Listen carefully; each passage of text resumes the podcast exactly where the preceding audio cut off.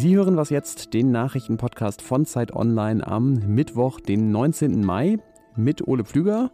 Ich habe diese beiden Themen in den letzten Tagen schon heiß diskutiert dabei. Das Divi-Intensivbettenregister und Flugpreise. Wessen Schaden ist das eigentlich, wenn Flüge teurer werden? Erstmal die Nachrichten. Am Bundesfinanzhof in München beginnen heute Verhandlungen, deren Entscheidungen Folgen für Zehntausende Rentnerinnen und Rentner in Deutschland haben könnte und auch für die deutschen Finanzämter. Es geht nämlich um mehrere Klagen gegen die aktuelle Regelung bei der Rentenbesteuerung. Seit 2005 gilt da eine Übergangsphase, die bis ins Jahr 2040 andauert. Und die beiden Kläger, ein Zahnarzt und ein Steuerberater, die sind der Meinung, dass sie und ihre Ehefrauen doppelt besteuert würden. Je nachdem, wie das Ganze ausgeht, könnten auf den Bundeshaushalt Kosten in Milliardenhöhe zukommen. Wer in russischen Straflagern als fluchtgefährdet gilt, der wird dort besonders streng überwacht und kann zum Beispiel mehrfach pro Nacht geweckt werden. Und diese Einstufung gilt auch für den Oppositionellen Alexei Nawalny. Er bezeichnet diese Behandlung als Folter und klagt nun dagegen. Nawalny war Anfang Februar zu zweieinhalb Jahren Straflager verurteilt worden und im April in Hungerstreik getreten wegen mangelnder medizinischer Versorgung. Der Redaktionsschluss für diesen Podcast ist 5 Uhr.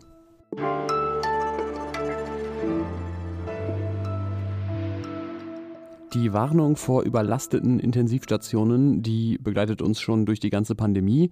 Durchaus begründet, wenn man sich äh, nochmal die Bilder aus Italien oder zuletzt auch aus Indien vor Augen ruft. Jetzt hat in den letzten Tagen aber ein Thesenpapier die Runde gemacht, unterzeichnet unter anderem von dem Gesundheitsökonomen Matthias Schrappe aus Köln. Und da steht im Grunde drin, die Kliniken und das Divi-Intensivregister hätten die Situation dramatischer dargestellt, als sie ist. Entschiedener Widerspruch kam natürlich von den Beschuldigten und ich glaube auch die Mitarbeitenden auf Intensivstationen, die vor ein paar Wochen hier am 1. Mai in einer Sonderfolge zu Wort gekommen sind, würden das anders sehen. Und dann sind wir in der Situation, wo dann der akute Herzinfarkt aus Köln einfach mal nach Essen oder nach Dortmund gefahren werden muss, weil es einfach ansonsten kein Intensivbett gibt für diesen Patienten. Stellen Sie sich vor, bei Ihnen wäre gerade eine sehr schwere Erkrankung diagnostiziert worden aber es kann Ihnen niemand genau sagen, wann Sie operiert werden können.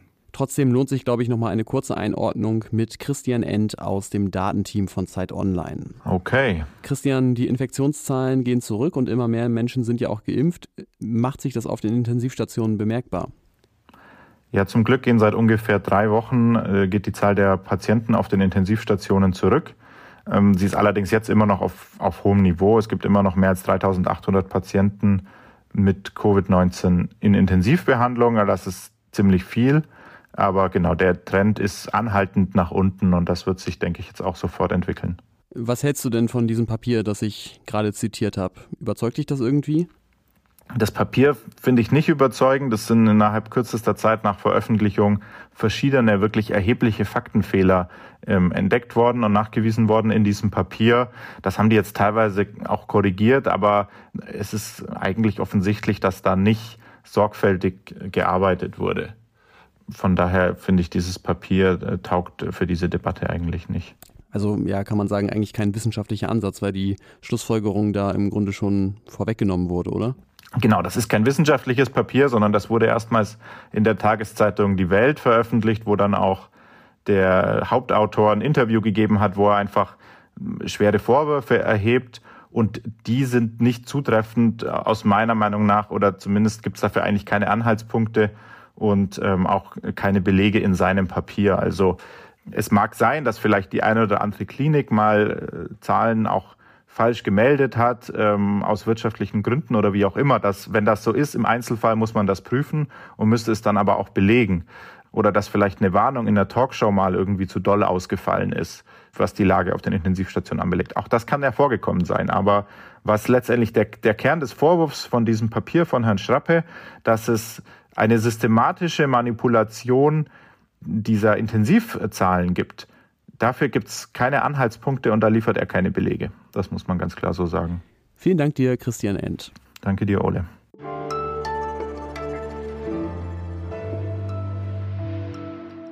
Und sonst so? Das Meinungsforschungsinstitut YouGov hat Amerikanerinnen und Amerikaner gefragt, was glauben sie, wie würden sie abschneiden in einem Kampf ohne Waffen gegen die folgenden Tiere? Gefragt wurde da unter anderem nach einer Ratte, nach einer Katze, nach einer Gans, aber auch nach Löwen, Bären und Elefanten. Und das hat uns in der Redaktion wirklich fassungslos zurückgelassen und auch verwirrt. Denn wer sind diese 8% Menschen, die der Meinung sind, einen Löwen oder Elefanten im Kampf besiegen zu können? Wenn Sie auch dazugehören, dann schreiben Sie mir bitte unbedingt an wasjetzt.zeit.de, weil ich würde es wirklich gerne wissen und auch, was da genau der Plan ist. Eine Podcast-Empfehlung kann ich aber an der Stelle auch noch machen, und zwar die Folge Man Against Horse von Radiolab, dem Wissenspodcast aus den USA. Da laufen Menschen Marathon gegen Pferde und tatsächlich ist es knapper als gedacht.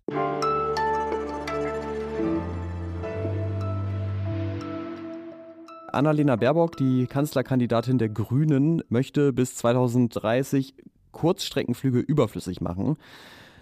Obwohl andere Parteien die ebenfalls teurer machen wollen, hat es viel Aufregung gegeben. Und das auch, obwohl überflüssig machen ja was völlig anderes ist als zum Beispiel verbieten, was ihr dann zum Teil wieder vorgeworfen werde.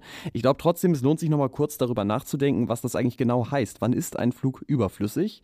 Denn ich zum Beispiel, ich zuck jetzt erstmal mit den Schultern, wenn ich das höre und denke, okay, mein Urlaub in Italien oder Norwegen, da kann ich auch mit dem Zug hinfahren. Das mache ich sogar gerne und finde es eigentlich auch entspannter als Fliegen.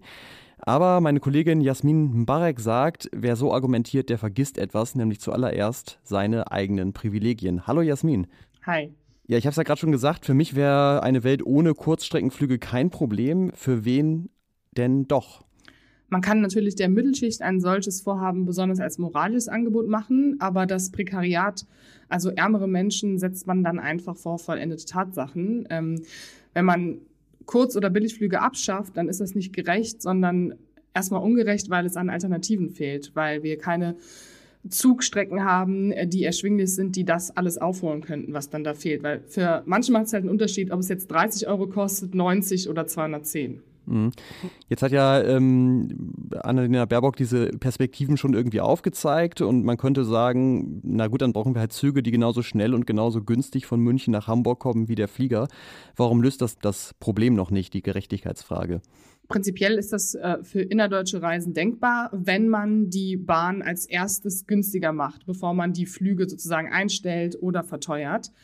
Andererseits, wenn man halt außerhalb äh, der deutschen Grenzen schaut, was abgeht, wird das halt auf dem Rücken von migrantischen Menschen ausgetragen. Zum Beispiel viele Osteuropäer aus Bulgarien äh, oder Ukrainer müssten dann zukünftiger, also in der Zukunft dann 15 bis 30-stündige Busfahrten machen, um ihre Familien zu sehen, weil entweder gibt es keine Zugstrecken oder es ist immer noch zu teuer.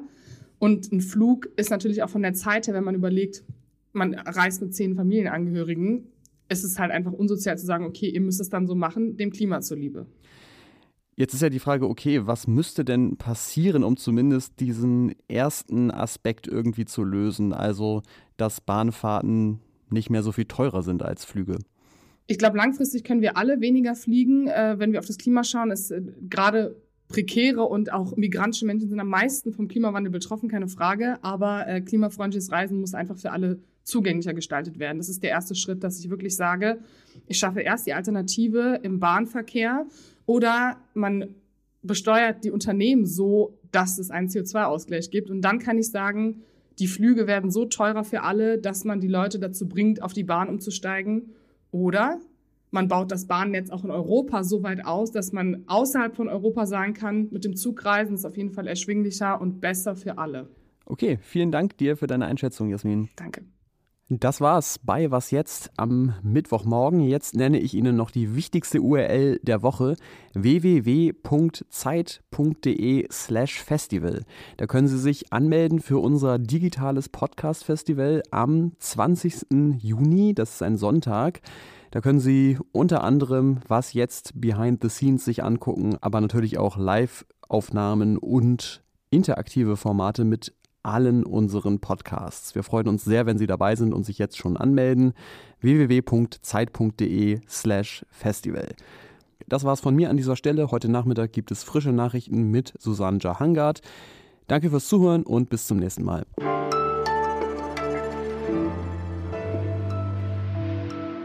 Muss ich die E-Mail-Adresse noch sagen? Nee, das habe ich ja schon gemacht im und sonst so.